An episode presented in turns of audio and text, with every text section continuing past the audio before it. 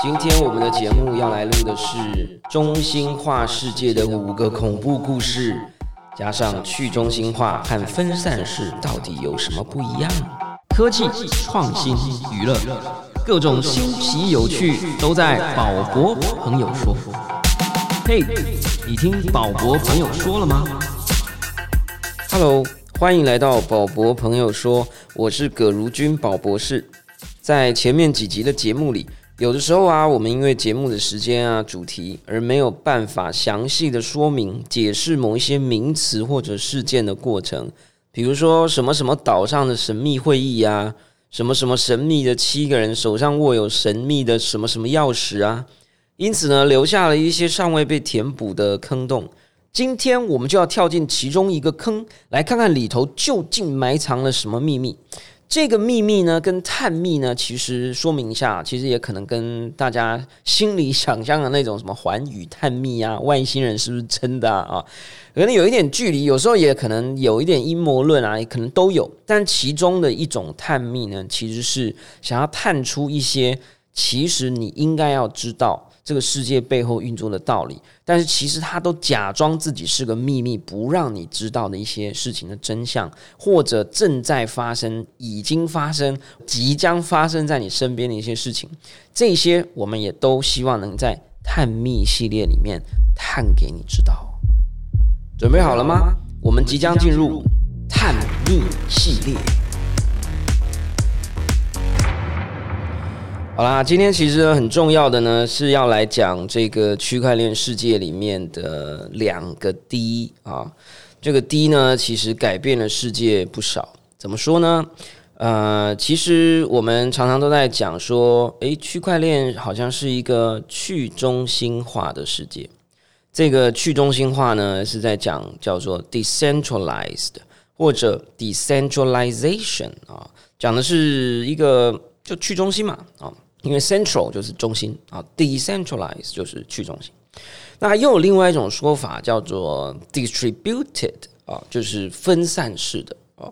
很多人常常都来问啊，诶，怎么好像有一些我们讲的戏股最大的区块链投资公司之一 A sixteen Z 背后的这个 Mark Andreessen 这些神人们，他们好像都不爱讲去中心或去中心化这几个字，他们都是用分散式。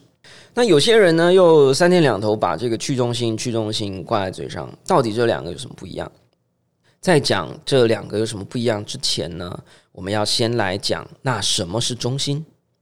首先呢，我们先来告诉大家中心化世界的几个恐怖故事，你就可以了解什么是中心了。前一阵子啊，大家可能都有关注到，隔着海岸的这个某个地方，嗯，有一些动乱啊，不是很平静。那这些行动主义者呢，他们常常还是需要一些备援啊资源，所以呢，就开了一个银行账户，要来接收这个相关的资源跟捐款。那据说这个银行账户呢，开在一个叫做汇丰银行的地方，叫 HSBC。这几天呢，就传出了一个消息，现在也无法验证到底是真是假，但是听起来挺恐怖的。就是说呢，这个账户呢无通知的啊，无告知的，无预警的被关闭了，说这个账户禁止收款啊，大家就在讲说，诶，凭什么就银行可以决定自己决定一个账户就不能收钱了，不能转钱了，不能领钱了？大家就回去查呢，就各种说法都有啊。有人说：“哎呀，你这个行动主义者，你创的这个公司的名称跟你的行为显然不符啊。你的工作事项啊，里面写一个叫除虫害啊，呃，显然与你在做的事情也不符啊。就有很多争辩。那也有一些人说，这个银行不管怎么样，都应该要先告知，然后呢，说，诶，你应该要来解释。”然后呢，我们再来进行这样的动作，但是可能因为这个动乱实在太复杂了，可能没办法做到这件事情。这整件事情呢，现在在网络上也有很多人说，呃，这个是假新闻，那个是假新闻，我们也不知道是真是假。总而言之，我们感受到了一种恐怖啊，说你做了某一件事，这件事情你认为对你或对社会是好的，然后呢，这件事情需要一些资源，你在银行开了一个账户，但银行呢就无预警的说你不能再要透过这个账户收钱了，所以你很可能你做的行动做到一半，诶，你突然没有资源了，这是一个现在或最近正在发生。那当然有人说真，有人说假哈，但这个恐怖的感觉大家应该可以感受到。这个如果你觉得不恐怖的话，再给大家第二个恐怖故事。第二个恐怖故事呢，发生在大概几年前呢，有一个叫做维基解密的事件啊。维基解密呢，就是有一个叫阿桑奇的人，这个阿桑奇或阿桑杰啊，不一样的翻译啊。他呢，就是不知道什么原因取得了非常多的美国政府内部的一些机密资料，那他觉得这些机密资料呢，应该要公开出来，让更多人知道，所以呢，他就开了一个网站，叫做维基解密，英文呢叫做 WikiLeaks。然后呢，他就在为网站上公布了很多很多资料，他还说：“我后面还有更多，我要让这个世界恢复原有应该的秩序。”然后呢，他要做这件事情，其实需要很多的资源嘛，因为网站现瞬间就非常非常多的人来浏览。那浏览的话，你就需要伺服器的费用啊，网络的费用啊。那你在收集资料，你可能需要资料整理的费用啊，等等。所以他也一样开了一个账户啊，就说：“诶，我接受捐款。那如果你觉得理念相符的话呢，欢迎大家来捐款给我啊。”那当时呢，他是透过一个银行还是一个信用卡？我记得可能是 PayPal 这样的，都是透过像 Visa 公司这样的一个金融转介的公司在处理他的金流。结果呢，有一天呃，其实也不是有一天呐，就是因为那段时间闹得非常的大，然后美国政府呢就觉得你这个是有问题，资料来源有问题，涉及国家机密啊，然后呢，这个 CIA、FBI 就想要抓他，通缉他。而且呢，在这个整个过程当中呢，为了怕他太多资源比较好逃啊，然后比较难抓，所以呢，竟然突然间就有一个消息就出现了啊，Visa 公司还有这些金融公司联手起来，拒绝跟阿桑奇、阿桑杰有关的银行的金钱资源的转账，所以呢，他的这个捐款账户的各种银行的户头，跟他本来能够运用的资源，就突然间完全被冻结，无法使用。一样没有预警，没有让他有转换跟解释的空间，一切就是由政府跟银行来决定。很多人就会觉得说：“哎呀，这些事情呢都涉及国家安全嘛，所以国家有时候为了保护自己的安全呢，都应该要这个立即关闭啊。”可是这也是有另外一层。讨论就是说，诶，那是不是应该要无罪推定呢？对不对？又还没上法院，我们也没有说这个行动主义者到底这个状况是什么，我们也没有说这个阿桑奇、阿桑杰到底是不是真的有犯了哪条法令，他是不是真的在做对的事情，在整件事情都没有任何宣判。跟审理之前呢，先暂停他的银行账户，冻结他，让他没有办法，甚至没有办法去找律师。这个其实听起来，我是觉得有点恐怖。我是不知道你觉得怎样。这当然这只是两个恐怖故事。再来讲第三个啊，第三个恐怖故事呢，就真的很恐怖了，因为这是一个亲身经历啊。这个恐怖故事呢，跟一个转账的网络银行和网网络原生银行有关。这个叫做 PayPal 啊，P A Y。P A L，有一些比较年轻的听众朋友不一定知道啊，他是呃现在很红的这个真实世界的钢铁人哦，钢铁侠哈，这个伊隆·马斯克伊隆马斯克所创办的应该第一间或第二间公司。那钢铁人、钢铁侠呢？Elon Musk 现在创办的公司是 Tesla 啊，全世界最知名的电动汽车公司啊。Space X 啊，现在全世界第一个最成功的太空探索公司啊。PayPal 这家公司呢，其实现在还存在，而且生意还是非常的好，非常非常多的客户，许多的全球客户都透过这个平台来做电商啊，或者是群众募资啊、捐款账户的一些相关资金的处理。宝博士啊，在二零一五年的时候，曾经 run 了一个对我来讲很巨大的一个群众募资的专案。这个专案呢，到现在都还不太想提起来啊，因为非常非常的困难跟痛苦啊。但是在当时是曾经有经历过一个短暂的快乐。怎么说呢？在二零一五年，应该在年底上线的时候，短时间之内呢，一共拿到了三十五万美金的群众募资的赞助，相当于新台币大概一千多万台币。然后呢，这其中呢，我们有设定了两种收款的方式。一种方式呢是透过公司的银行账户，在美国银行；第二种方式呢是透过 PayPal 啊，那这个是 Indiegogo 给我们的，就是全世界最大的群众募资平台，叫 Indiegogo。另外一个是 Kickstarter，两个当然都说是最大。那 Indigo 就说你可以设定这两个方法啊，那你可以两个方法都收钱，你也可以只选一种方法。那对我们来讲，就是当然两个都选嘛，因为你选了银行收款，消费者就可以用刷卡来赞助你；你如果选了 PayPal 来收款啊，消费者不需要他的信用卡资料，他只要有 PayPal 的账户，然后事前做过设定，他就可以用 PayPal 来赞助你，啊，那速度又更快，可能 One Click 按一个钮就赞助了。然后呢，整个金流后来到最后呢，一共有大概十几万美金啊，是透过 PayPal 这个平台来的。然后那时候就哇，很兴奋啊，就太棒了！这个我们总算可以为这个世界创造全新的价值，透过这些群众募资的金额，然后非常的兴奋啊。有一天早上呢，就突然间被一个声音吵醒，噔噔噔噔噔噔噔噔，什么声音呢？就是这个。手机的提醒声，然后它那个噔噔噔的程度已经到了连续到有点像闹钟了，你知道吗？就噔噔噔噔噔噔噔噔，然后就到底是谁呀？脑子有问题，这么早在那边噔噔噔，好，然后就去看，哎，发现哇，每一个噔噔噔都是 PayPal 的平台，就我手机有装 App，他给我的通知说啊，又有一笔款项入账，又有一笔款项入账，就是 Indiegogo 正在透过 PayPal 来跟我做结清结账的动作，然后每一次结一个一九九美金哦，二九九美金，就每一个消费者的款项。进来以后，我的 PayPal 的 App 都会跳出通知，OK，所以他就噔噔噔，哇！你知道当时我心中啊超级这个兴奋，我从来没有听过这么愉悦的声音啊！等于每一个噔噔一下可能就一万块啊，噔噔一下两万块哈。然后呢，我就想说，哇，太棒！我要来感受一下那个 PayPal 账户充满了 钱的感觉。我就登录这个 PayPal 的账户，就不登则已啊！一登真的是吓坏了。登录进去一看到那个数字，没多久。正当我想要把它转出来到我们的银行账户的时候，啪一下跳出一个画面，说你的账户目前已经因为可疑行为被冻结了。那怎么样呢？我完全没有办法做任何的资金操作，我没有办法转到我的另外一个 PayPal 账户，我也没有办法把里面看得到却摸不到的钱转到我的银行账户，我完全没有办法做任何的事情。这个时候，我的手机还在噔噔噔噔噔噔。所以短短几分钟之间，我的心情从高潮到谷底哈。这个瞪人的声音呢，从全世界最美妙的声音变成最痛苦的声音。为什么？因为他每进一笔款项，我可能就没有办法拿出来。因为大家都知道，其实美国对于金融的法令是非常严格的。然后这些银行、这些平台都试着严格的遵守他们的各项规则。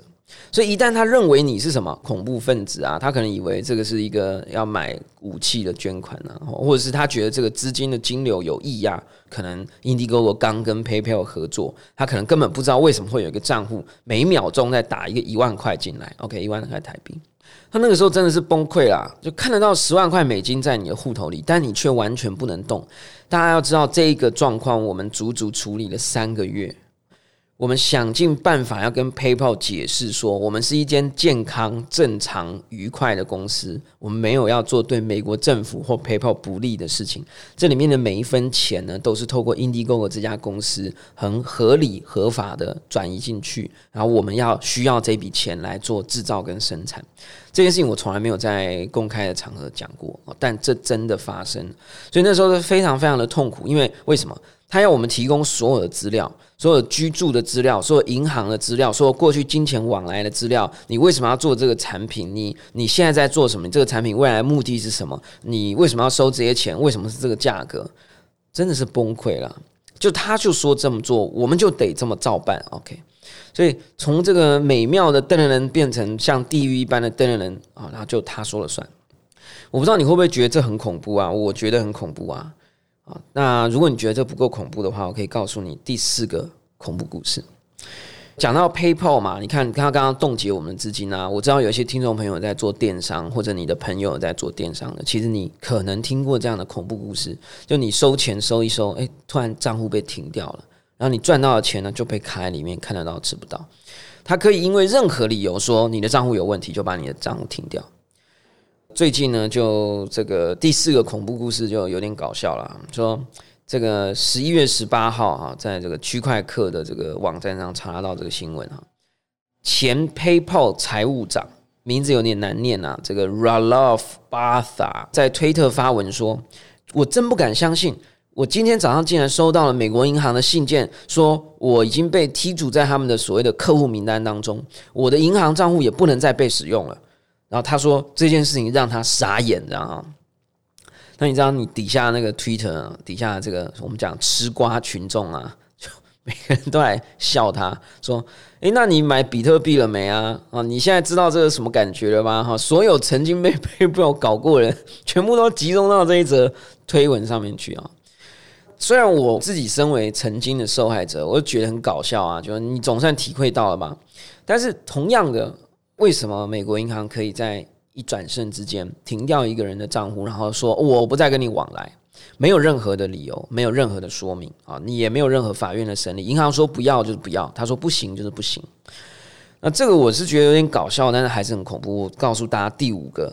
最恐怖的恐怖故事啊！但这可能就跟钱没有关系，因为有一些人，我相信现在有一些听众也觉得，哎，你一讲到钱嘛，就有国家安全啊，谁知道你是拿去买飞弹，对不对啊？那这种调查是当然要立即啊，立即暂停啊，没有第二种理由啊。我接下来要告诉你这个恐怖故事呢，真的是每一个人都有可能遇到的，而且如果你遇到的话，至少我遇到，我真的会崩溃啊。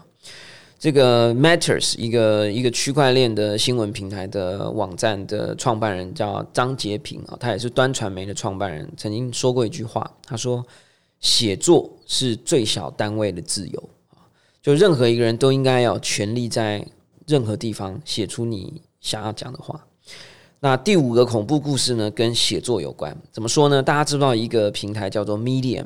啊，就是一个全世界最大的一个有点像部落格平台，台湾可能是匹克邦啊，那以前是无名小站啊，那现在全世界共通的匹克邦就叫做 Medium。那台湾呢有好几百个知名的 Medium 的写手，其中前十大啊是一个叫做 Tenz 的人，叫 T E N Z 啊，叫点志啊点，我们都叫点志哥啊，因为他非常非常会写东西。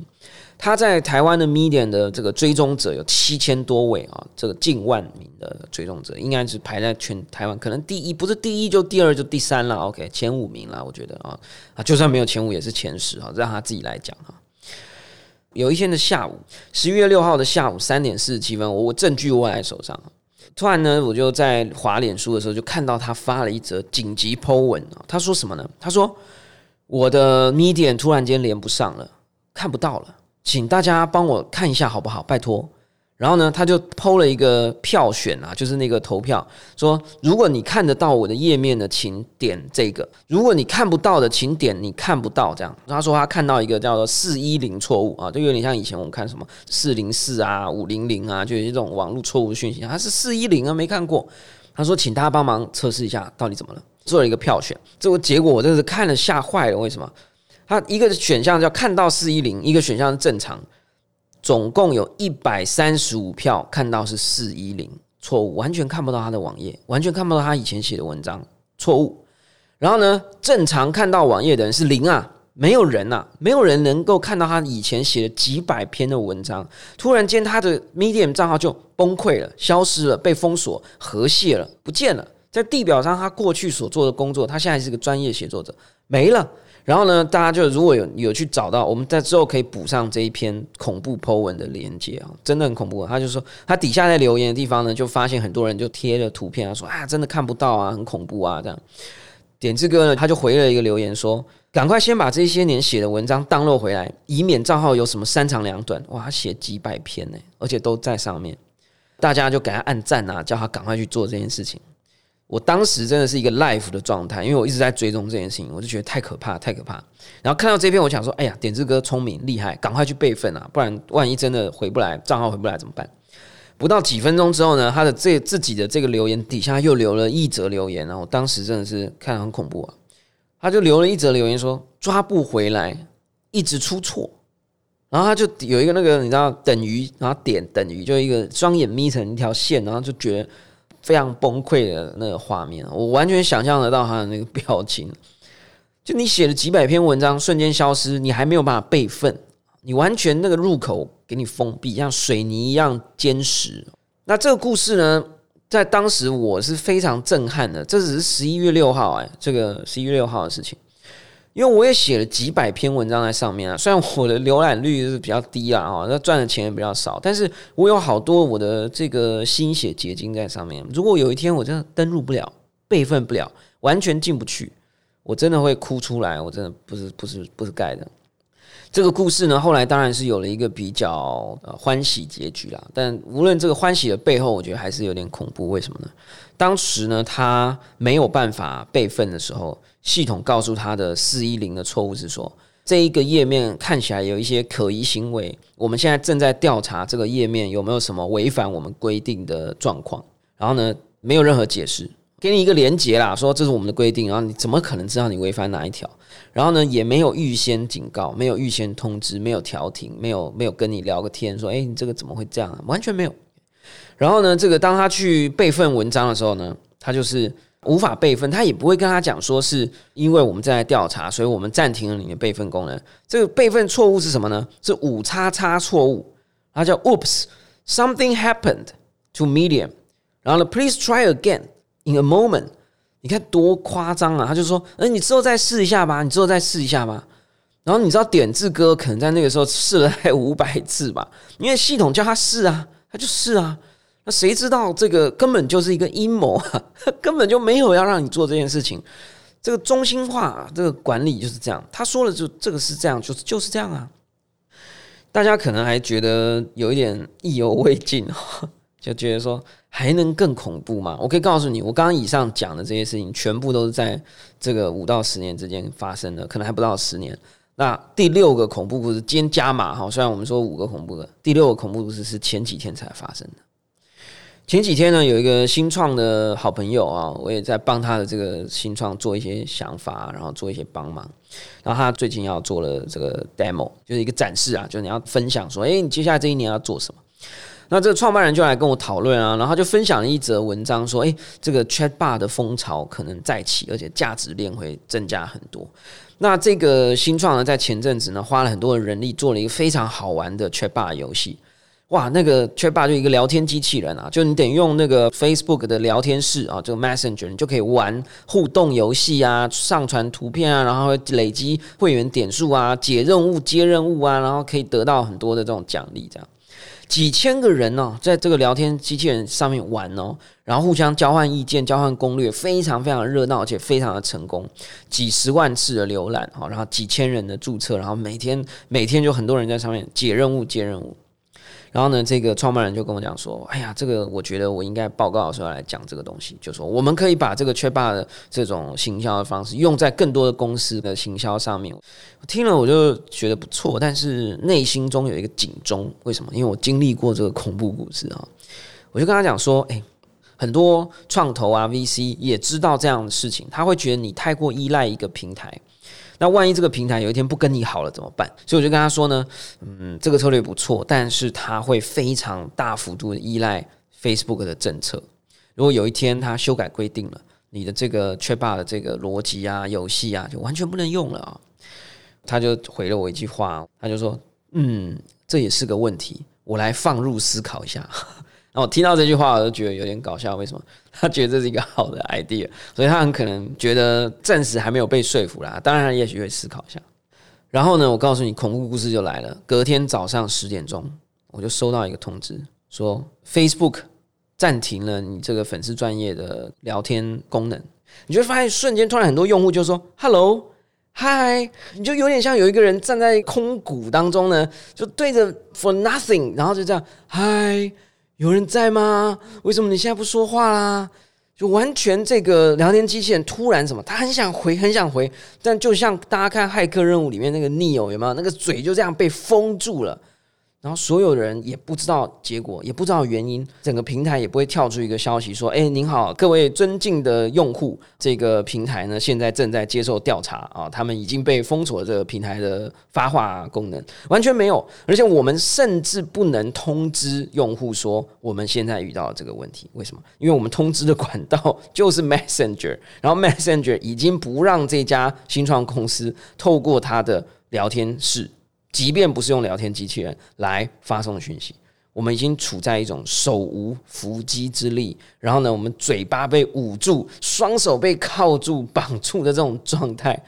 然后呢，他写的讯息是什么呢？我现在来念给大家听啊。他说：“您的粉丝专业已被限制，This page is restricted from sending messages via Messenger platform。翻译成中文，他什么都没讲，他就说你这个页面已经被限制了，不能发送讯息给你的用户，透过这个 Messenger 的平台，没有讲任何的解释。底下只有两个按钮，一个叫了解详情，然后你就会被导去一个你永远都看不懂的一个说明页面，哈，里面大概五百万种规则，它也不会告诉你什么原因。第二个按钮叫申诉，OK，然后你知道你像这样的团队，能申诉五百万次是不会有结果的，他只会告诉你说啊，有人来检举啊，谁来检举？不知道，是不是真的有人检举？不知道，这背后是什么原因？不知道，你是不是真的有做错事？不知道。但是总之他说了算。我不知道大家如果最近有注意你的脸书或你的脸书朋友的话，你可能会发现很多朋友的脸书 po 文突然间不见了。有的人只是在讲什么加州森林大火啊，有的人只是在讲欢乐无法挡啊，有的人只是在讲一些别的事情，他的那个 po 文就不见了，被检举了。就 Facebook 呢，就在前几天呢，就突然出来讲说：“哎呀，不好意思，前阵子前几天这个演算法出了一点问题啊，把大家的文章下架了。”你信吗？信不信其实不重点啊。其实这几个恐怖故事，我们想要跟大家解释的是什么？我们想要跟大家解释的是，你刚刚看到的所有的恐怖的感受的来源，就是中心化带来的。我们看见的这个行动的执行者，就是中心，就是中心。我们的很多的这个行为行动。我们的银行存款，我们的 Facebook 讲的话，我们在社群平台上面做的交流，我们公司的经营，我们如果都依赖在这一些平台上面，这些平台它自己就会变成一个中心，然后他说了算，他决定你不能做，你就不能做；他决定你不能动，你就不能动。这件事情，我觉得在这个年代会接下来这五到十年会越来越发生，呃，越来越频繁。为什么呢？其实很简单，几个原因嘛。我觉得最主要的一个是，大的企业越来越大，垄断的平台越来越垄断，与之竞争的竞争者越来越难与之竞争。然后呢，当它越来越垄断、越来越大的时候，他们就会彼此串联，而且呢，去做出这些重心化的决策。在背后的原因什么？他们为什么会越来越大呢？其实其中一个原因是什么？就是我们没有付钱，他们提供了免费的服务，免费的。最贵嘛，对不对？你用 Facebook 有付钱吗？没有。你用 Google 的 Gmail 有付钱吗？没有。你 Google 搜寻有付钱吗？没有。你用 Line 有付钱吗？没有。你用这些 Messenger 有付钱吗？没有。你没有付钱，你就等同于你甘愿依附在一个中心的身上，所以你没有付钱，你的生杀大权就在他的身上。这件事情有没有人想要改变呢？当然有啊！这个最近这几天的消息也一样出现了啊。维基百科的创办人创了一个叫做新时代的社群平台，叫做 WT Social，很奇怪的名字了哈。那它是要年费的，一年是一百块美金才能进到这个社群平台。那据说全世界现在已经有七万五千个用户了啊。那他说他要挑战 Facebook，为什么？因为我不再提供免费服务了，所以我做不好，你要来骂我。为什么？因为你是我的客户。好啦，所以讲到这里呢，我们其实感受到了一个状态啊，就是说中心化的世界虽然很舒服啊，为什么？因为有人做了很多的平台，我们都不用付钱，我们可以享受人生。但是我们也付出了代价跟风险，是吗？他今天不让你用 Facebook，你就不能用了。你有没有听过朋友那个账号突然被封号的？有吧？他可能只是被盗而已啊，他没有做坏事啊。你有没有听过有人的电商平台的这个银行账户被冻结的？我就是一个例子，OK？你有没有听过什么新创公司在哪个平台上面做某一件事情，然后做到一半，突然间就不能做了？我就看见了这件事情，这个是中心化带来的风险。好了，那我们要进入今天的，总算进入今天最后的主题，也是收尾啊。去中心跟分散式有什么差别？他们到底是什么意思啊？其实呢，去中心呢，我们就是在希望说，这个世界每一个人都是有共同平等的权利。而不是只有一个单位可以决定大家的生杀大权。在我们刚刚听到的故事里面，PayPal、美国银行、政府、Visa 卡、Facebook Messenger 的平台。你的赖点数，只要赖说他突然要转换规定了啊，这个最近他要跟雅虎互相并购嘛，对不对？所以谁知道他会不会转换规定，说以以前的一个赖点数之后只能当零点五块台币？诶，他可以这样做啊？为什么？因为以前你答应的条款里面一定有一条叫做我保留调整的权利，所以我们完全没有办法说话。去中心想要描绘的一个世界是当任何改变发生的时候，每个人都有同等的权利去进行什么？有点像投票，进行同意或否决。每一个行为呢，都是整个社群共同产生的共识产生的。那这件事情难不难呢？当然很难了。那它的终极化的形式是什么呢？你就想象。地球上的每一个人脑波相连，它就是去中心啦，对吧？没有任何一个中心啦，而且每一个人脑波相连的投票权是一模一样的啊！美国银行的高层主管跟你的投票权是一样的，而且任何人随时可以投票。我们这个地球呢，像一个没有中心的集体思想一样，一起思考。OK，这个叫做终极化的去中心。那大家有没有发现，终极化的去中心恐不恐怖啊？其实也很恐怖啊！为什么？终极化去中心就是一个超级大的中心，因为你没有办法脱离这个系统独立生存，你没有办法脱离这个投票的体系。今天有一个火星人造访地球，他就不是这个系统里面啦。当他要说我能不能降落啊？诶，结果你这个去中心化系统就做了一个宇宙当中的中心化的决定。好，所以去中心化是什么？在宝博士认定里，去中心化是一个。终极理想、终极目标，而且它很可能是一个假议题，因为当它到了终极的版本，地球上每一个人的思想相连了以后，它很可能又会变成一个大中心。你说，那我们把全宇宙的思想都相连在一起啊？哇，这总是去中心了吧？那我问你，还有没有别的宇宙啊？那别的宇宙人要不要 要不要来进来？你这个去中心呢？别的宇宙算进来，全世界这个平行宇宙时空的几百七百八十万个宇宙，或者是这个复仇者联盟这个 Doctor Strange 说一万两千八百一十一个宇宙啊。那这么多宇宙里面，你可能是其中一个中心呢？扯远了啊！但我们回来讲，就说去中心化是一个理想，它是一个终极目标。它到了那个目标会变成什么样子？现在也没有人可以知道。但是呢，很多人会把它来当做区块链的一个广告标语。其实我是反对这件事情的，因为去中心化是个理想，它没有那么容易达成。即便它达成了，也还有很多的挑战。我们刚刚听到，所以我比较喜欢 “distributed” 这个词，叫做分散式的。分散式跟去中心有什么不一样？分散式有没有说不要中心呢？没有。但是它的意思叫什么？尽可能的越散越好，越分散越好。什么意思呢？就是有多个小中心，总比只有一个大中心好。举个例子好啦，如果 PayPal 它不是只是一个公司高层主管的小团队来决定封锁我的账号，而是它可能有好几个这个民间决策小团体代言人。OK，当他做这个决策以后呢，他可能会。下放到其家底下的二十五个节点哈，或者是这个小团队，大家会依据我的状况呢来做一些初步的调查。哎，宝博士不是坏人啊，他也不是这个恐怖分子啊，我们是不是应该问一下他有什么状况，再来封锁他？有一些别的讯息可以经过交流，这样子的方式，我们觉得就叫做把权力给分散了。但是有没有中心呢？还是可以有中心。你可以有很多个小中心，你小中心可能还可以有中中心，还可以有一个大中心。但是每一个中心彼此互相串联，彼此尊重。有人也可以不要当中心，只当一个纯粹的用户。我不想投票，可不可以啊？我不想加入决策，可不可以？可以。这个是分散式的理想。所以呢，我常常都说啊，什么呢？去中心化是个理想，是个终极目标。分散式是一个方法，是一个行为跟行动，所以呢，我认为区块链其实在进行一个分散式的理念的传播跟行为的试验。分散式的世界成功了，我们可以进一步的更加分散、更加分散、更加分散，到最终有一天我们会知道真正的去中心的世界长什么样子，他们应该要如何运作。好啦，这个今天讲的题材呢，还是有点严肃哈。这个希望大家可以听得懂啊，然后呢，也有点恐怖。我不知道你有没有办法感受到那个恐怖啊，但希望大家呢可以想一下，这些状况呢，在接下来这几年可能会经常发生哦。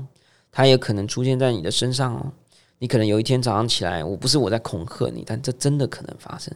你的 Facebook 账号可能就不能登录喽，你的 Twitter 账号可能就不能用喽。然后呢，这个你看，我们隔一个海岸，现在如此的动乱啊，台湾这个有没有可能这个运气很差？有一天真的发生了什么乱七八糟的事情？然后呢，你就收到一个通知说，哎，你的银行账户因为你的之前脸书抛了一些挺谁啊、挺谁啊、什么思想啊的问题啊，我们决定要来调查一下。当然，我们不希望这件事情发生，但不要忘了这件事情在台湾或者世界上任何一个角落都曾经发生过。我们都知道历史的公式叫做曾经发生过的事情，很可能会一再的发生。历史很可能只不过是一再的重复。好了，再继续下去就真的太严肃了。我希望大家现在不是在开车啊，也不是在吃饭啊，可能希望你还吃得下饭啊，睡得着觉啊。虽然我们说严肃的东西轻松讲啊，但是有时候有一些话题还是希望大家可以听得懂、听得到，然后也许可以想一想，我们可以在这个过程当中做些什么。我们也希望这个节目当中呢，希望可以请到点志哥。来跟我们分享这个恐怖故事，face to face one on one 的这个背后的神秘故事。好啦，我们今天的节目呢，就暂时进行到这里。大家有什么想法，有什么觉得宝博士说不对的地方，欢迎大家可以在底下留言分享给我，我们可以一起来讨论。为什么呢？因为宝博朋友说的中心并不是宝博，而是各位。好啦，感谢收听今天的宝博朋友说，我是葛如君宝博士。如果你喜欢我的节目，记得在 Sound On 上面订阅我的节目哦。如果你是在其他平台听到这个节目，欢迎也拜托给我五星评价，按喜欢留言或者按下小铃铛追踪订阅。我们下次空中见喽，拜拜。